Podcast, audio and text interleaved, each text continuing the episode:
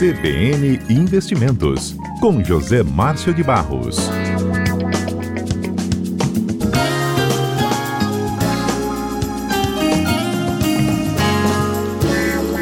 Como vai, Zé Márcio? Tudo bem?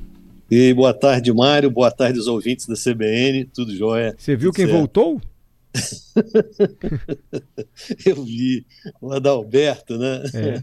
Você tentou fez falar bode berrando, mas não conseguiu, né, Zé Márcio? Não é muito sua praia, né? Não é minha praia, não, mas eu gosto quando você chama ele de Adalberto. Zé Márcio, você quer falar do PIB, que já teve uma prévia do PIB do trimestre? Você quer falar de um investimento? Fica à vontade hoje, Zé Márcio. Vamos começar, Mário, por falar do. Como é que ficou a economia aí nesses dois primeiros meses do ano? Pode ser? Claro. Tem problema? Não, não. É bom ter um balanço. É. né? Sempre a economia assim, né? Até para medir os ciclos, porque a economia funciona em ciclos, né? Isso. Vamos, pegar aí, vamos tirar um retrato né, de como é que foi nesses primeiros dois meses do ano. Nesse, nesse período aí, ganhou quem ah, investiu em renda fixa, quem privilegiou, direcionou seus recursos para renda fixa. Né? Ganhou mais ainda aqueles que colocaram em títulos públicos atrelados à inflação. São o que o mercado conhece como IMA-B, IMA-B5, ou seja, tem prazo de cinco anos. Essas pessoas, esses investidores fizeram talvez o melhor negócio. Esses títulos federais, eles pagam IPCA, que é a inflação, e um prêmio, um cupom, que varia entre 4% e 6%. Então, você ganhar inflação mais 6% é aí um bom, é uma boa aplicação, um bom investimento. E esses, esse investimento pagou 2,88 nos primeiros dois meses do ano, né? Que mesmo descontando a inflação pelo IPCE, ele ainda deu um ganho real, um, um- um ganho real de 1,5. Então ele foi aí realmente o melhor investimento nos dois primeiros meses do ano. Renda Até fixa, aquelas você tá falando, pessoas, renda fixa, renda fixa por enquanto, só. Uhum. Ainda continuando em renda fixa, vamos supor, a pessoa que esqueceu o dinheiro dele lá no banco e o banco pagou, aplicou, pagou sobre o dinheiro dele aplicado que ele deixou lá, só a taxa Selic pura, não pagou nenhum cupom, não pagou esses 4, 6% que eu falei desse título público federal, que é o IMA B5, quem aplicou só em Selic ganhou 2,05%, 2%, então com uma média de 1% ao mês, nesses primeiros dois meses do ano aí de, de 2023. Já o Ibovespa, que é a contraparte, caiu 7,49% em fevereiro, e embora tivesse tido um desempenho positivo de 3,37 em janeiro, perdeu eh, nos dois primeiros meses do ano 4,38, né? Eh, teve uma queda, uma perda de 4,38. Em renda variável, perdeu mais quem aplicou num tipo de ação que a gente chama de small cap, né? Teve uma queda aí de 10%, o Ibovespa caiu 4, o small cap caiu 10,5. Small cap é um grupo de ações, 130 ações da Bovespa, que aí são diversos setores, diversas empresas, como podemos citar umas três, quatro, vamos supor a DASA, do setor de laboratório, do frigorífico tem a BRF, tem Embraer, que fabrica aviões, Marco Polo, que faz carrocerias, a, a própria Marisa, que todo mundo conhece, a Mar 3, o código dela em bolsa, Metal Leve, enfim, quem aplicou nesse tipo de ação teve uma queda aí de eh, 10,5%. Então, embora a bolsa ainda tenha assim ótimas oportunidades em ações ligadas aí ao setor de, de commodities, ah, nós temos por outro lado os juros que são pagos aí de 14% inibe, né? Ele, ele afasta o investidor de ficar arriscando com essa volatilidade toda da bolsa. Ele prefere aí ter ah, ah, a rentabilidade da, da renda fixa que vai dar a ele uma tranquilidade sem precisar de ficar é, é, preocupado com o que está retornando no mercado acionário. Então, para os primeiros dois meses do ano, a recomendação aí que é, é, era de ficar neutro e quem ficou é, se deu bem. E a recomendação que a gente faz é, é, dentro do, de, um, um trinômio que todo economista é, procura, preserva, que é segurança, rentabilidade e liquidez. Né? A dica é que os investidores ainda continuem a privilegiar a renda fixa. Né? Por causa de que isso, Mário? Porque a gente está com uma incerteza muito grande ainda no aspecto macroeconômico, né, que acaba desestimulando os próprios é, é, gringos, né, os, os, investidores estrangeiros, eles é, que trouxeram seus recursos aí com ordem de quase 11 bi é, é, no ano passado, eles já estão aí pensando se vão trazer dinheiro para cá, até porque com a inflação americana alta do jeito que está, eles preferem aplicar em títulos do, de, de, juros americanos, que estão pagando lá 5,5%. Então o gringo prefere o seguinte: bom, eu não vou ganhar 14% lá no Brasil, mas eu vou aplicar aqui nos Estados Unidos e vou ter 5,5%. Né? Então, enquanto a, a inflação estiver nesse, nesse patamar aí, que é alta lá fora também, eles vão ter que praticar taxa de juros elevada. Aqui no Brasil, a inflação ainda se mostra resistente, né? Esse, esse mês de março, quando a gente for apurar a inflação do mês de março, lá até o dia 7 de abril, a gente vai estar tá praticamente tendo uma alta no índice aí, porque a, a, a, o fato do governo ter liberado a reoneração do, dos impostos, né, que a gente comentou até aqui no, no quadro na semana passada, vai sim ter repercussão direta aí é, no índice inflacionário. E aí, mesmo que o, que haja uma pressão, como tem havido, né, do, do, próprio presidente Lula, o Banco Central não deve subir a Selic, né? Era muito provável, o mercado tinha uma aposta de que subiria a Selic aí em meados do ano, lá para, sei lá, um pouco depois do meados do ano, setembro, né? Poderia ter uma reunião do Copom que iria se mexer na taxa, mas agora o mercado já mudou.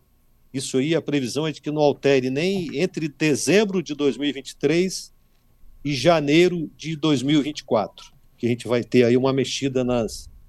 Uma, uma provável começo, início de queda nas taxas de, de juros Selic. Então, essa queda é, entre o, o executivo e o, o, o, Banco Central, a gente vai continuar aí uh, vendo ainda no restante do ano, ainda até dezembro, pelo menos. É, antes de terminar, se a gente pois tiver não. um tempo, falar. Pois não, Mário, você ia falar não, alguma coisa? Pois não, você. Pode continuar. É, tá. tá perfeito seu balanço. Quer dizer, bolsa não rendeu bem, pelo contrário, mas são apenas dois meses. Uhum. Bolsa é para quem tem o dinheiro para, como você usou uma expressão que para mim é quase prazo. utópica, esquecer no banco. Né? Isso para mim é utopia. Mas enfim, quem tem dinheiro sem pressa, vale bolsa ainda. Agora, renda fixa rendeu muito mais. Você explicando Isso. por que, que a Selic está alta e por que, que a bolsa não teve esse rendimento assim desejado por alguns. Me perdoe interrompê-lo, Zé Márcio, é só para dar esse, esse Não, eu só, só complementar com esse tópico aí, antes de a gente falar um pouquinho de PIB, de crescimento da economia. É, em fevereiro, os, os investidores re, é, estrangeiros retiraram da Bolsa Brasileira 1,2 bilhão de reais. Isso, embora no ano passado, 1,2 bi é, de reais, tá? Não é dólar, não, de reais. Então, embora no ano eles ainda tenham aí uma entrada líquida de 11 bilhões de reais na bolsa, é, só para dar uma ideia de como é que esse valor ainda é baixo, nós terminamos o ano de 2022 e eles trouxeram 100 bilhões de reais, ou seja, entre IPO e mercado secundário, 80 bilhões no mercado de secundário e 20 bilhões em ofertas públicas iniciais de ações. Então, praticamente quem vendeu esses papéis para os gringos foram os investidores brasileiros, né?